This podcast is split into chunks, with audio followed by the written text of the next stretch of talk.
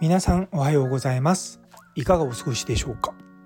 今日も松田祐介の麻酔科的思考を聞いてくださってありがとうございます。このラジオは妊娠や出産に関わる麻酔酸化麻酔を専門とする麻酔科医私松田祐介が普段感じたり考えたりしたことを少しでも皆さんの役に立てるよう発信していく番組です。さて今回はプレゼンについてまたちょっとお話ししようかなと思います結構ですねあのプレゼンどういうふうに作ればいいですかって相談を受けることあるんですねというのも私もかれこれ十数年多分一番最初に初めてこう学会とかそういった人前でプレゼンテーションしたのが2009年ぐらいだったと思うんですよね。でその前も、まあ、もちろん診療科の中での、まあ、いわゆる部内のちっちゃな、まあ、勉強会とかそういったとこで、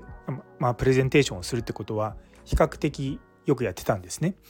一番 そう調べてみると一番最初が2007年の9月とかなんかななんかそれぐらいの時に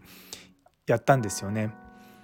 あの当時はあんまりまあパワーポイントはありましたけれどもそんなにアニメーションを使ったりとか、まあ、プレゼンテーションをのためのそのスライドっていうのが昔のあのガチャコンガチャコンガチャコンって何て言うんだあれの OHP じゃなくてなんかこう本当にスライドっていうのから、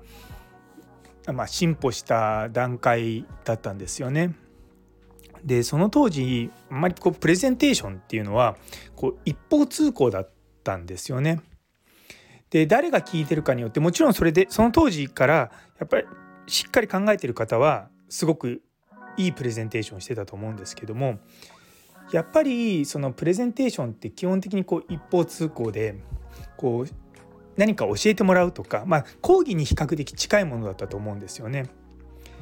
でそこからすごく革新的なのが、まあ、何度も私のこのスタイフでも出てくるスティーブ・ジョブズのあのアップルのプレゼンテーションなんですよ。ただやっぱりこうまあいろんなところでプレゼンテーションする機会って増えてくると来てると思うんですよね。まあ、例えばこのスタンド FM もそうですし Twitter とかでもそうですし、まあ、いろんなところで僕らが情報を発信する機会が増えてきて今までそのの内輪とか小さなところでやられてたものがどんどんどんどん外に出てくるわけですよ。YouTube もそうですし今だと Zoom とかでね、セミナーとかもあるとそう今までこうクローズドでやられてたことがどんどんどんどんこうオープンになってきたものだから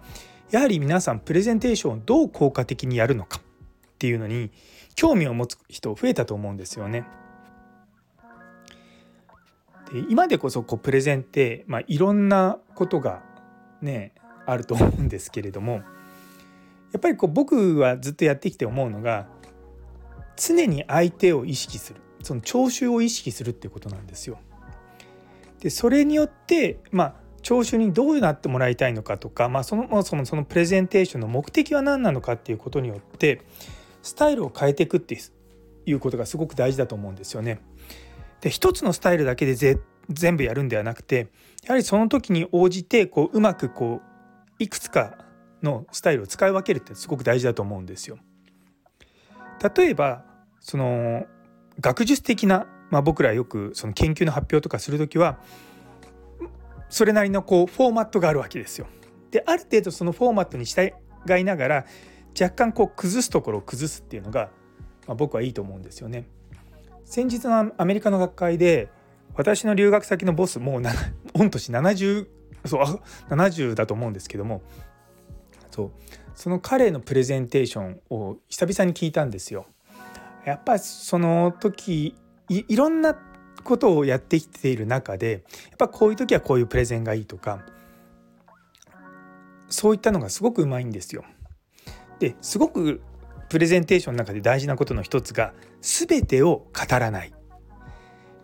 結局最後にこう質問ありますかってところで質問を引き出したりとか相手にちゃんとこうこういうところあこれ何なんだろうなって思わせておいてそのままえこれ言われないけどどうしようっていうところを残しとくの僕すごく大事だと思うんですよ。っていうのはそうなって全部こう言われるとこう聞いてる方も考えなくなっちゃうと思うのでやはりその辺りのインタラクションをですねこういかに引き出すかっていうことも考えてやっていくっていうのは大事だと思うんですよね。で一方で例えば1時間とか、まあ、そういった講義ってなってくると、まあ、さっきのまあ研究発表って10分ぐらいなんですけども講義1時間ってなってきた時にすごく僕のエネルギーが一番注がれるのは一番最初の5分なんですよ。っていうのは最初の5分でこうしっかりと相手の心をつかまないともう残りの55分はもうみんなにとって苦痛でしかないわけですよ。で最初の5分でどうつかむかっていうところにやっぱりこう自分事だと思ってもらうっていうところを持ってくるんですよね。なんで結構僕はそういったところで、まあ、自分の話とか家族の話とかすごくまあ横文字で言うとナラティブなことを言うんですよね。物語的に始めていくんですよ。で最近僕がその、まあ、特に妊婦さんとかの、まあ、麻酔のことに関して始める時に使うのが、まあ、皆さんが「誕生日覚えてますか?」でその日皆様のお母さんは命を懸けてあなた方を産んだんですみたいなことでこう始まっていくわけですよ。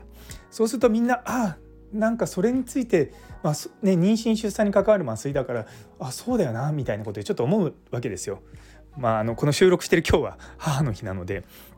まあ、ちょっとそういったこともね思うのかもしれません。でもやっぱそういったところで始めていくとなんか少しごでもなんか自分ごとのように聞こえてきてちょっと聞くところでこう前のめりになるんですよね。でちょっと前のめりになってもらってそうすると一歩は足が出てそういうふうにやっていくと一緒についてきてくれるわけですよ。まあ、だからそういう形でそのプレゼンテーションっていうのを構成していくっていうのは大事だと思います。一方で同じ1時間とかでも大学の講義とかあと1時間半とかあるわけですよ1時間じゃなくて。い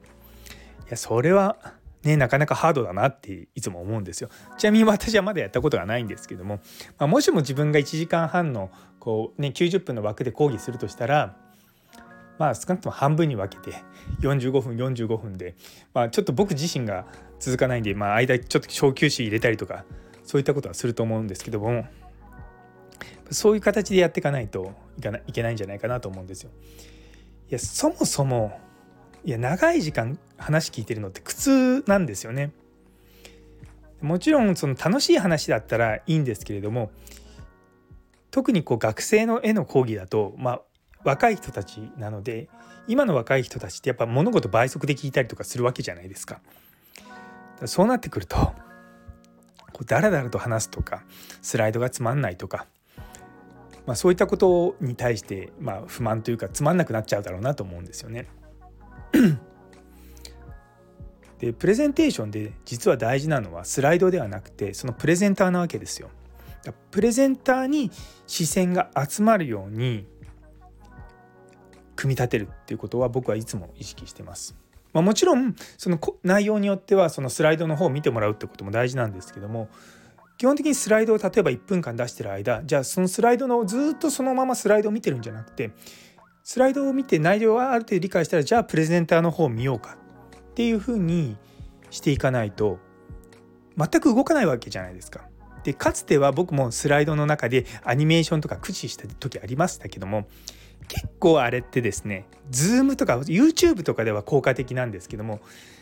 実際のその講義を聞いてるところだとちょっと、まあ、うざいなっていうかなんか、うん、チカチカするなっていうところはあるんですよね。なんでまあアニメーションとかもほどほどにっていうことですよね。なんでまあ目的によってまスタイル変えるのってなかなか難しいかもしれないんですけどもでも少なくともこう目的によってスタイルを変えなきゃいけないんだっていうことを理解するっていうことはすごく重要だと思います。というところで最後まで聞いてくださってありがとうございます。この放送が気に入ったらいいねコメントチャンネル登録をお願いいたします。皆様からの反応があるととっても励みになりますので、ぜひよろしくお願いいたします。それでは皆様にとって今日という一日が素敵な一日でなりますように。それではまた明日。